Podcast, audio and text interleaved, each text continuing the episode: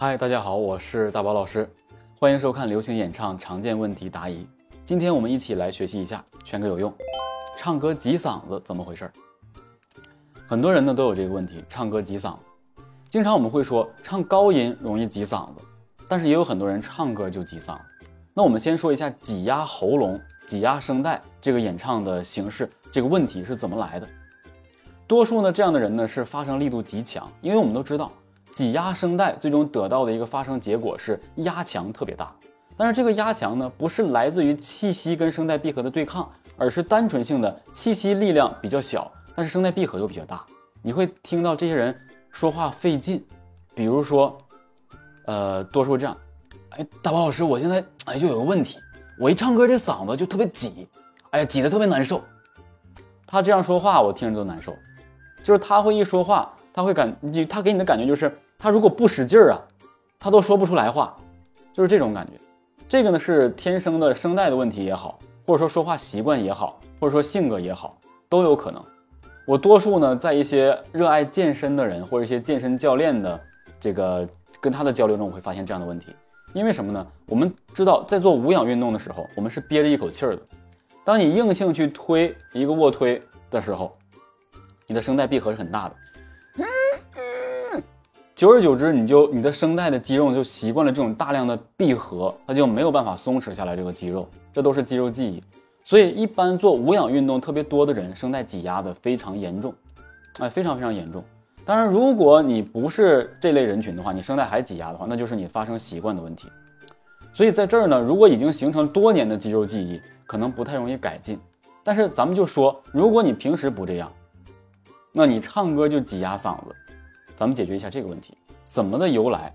首先是这样的，你对唱一首歌曲的时候的放松是没有概念的，你认为唱歌都是要用力的，而且尤其是到了高音，越到高音你就越想用力。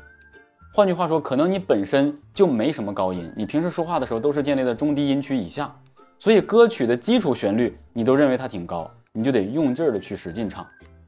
这个使劲，正常来讲，我们要求的是横膈肌向上推，跟声带闭合形成一个对抗力。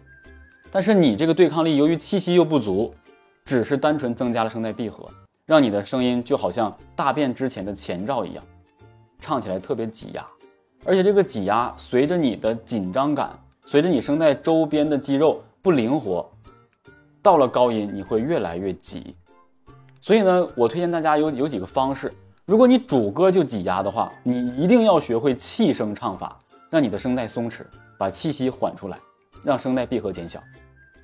啊，或者你可以练一些这个简单的气泡音，松弛松弛，这都可以。那如果你到了高音就挤压的话，有很多问题，比如说有很多细节，很多人唱歌抬头唱。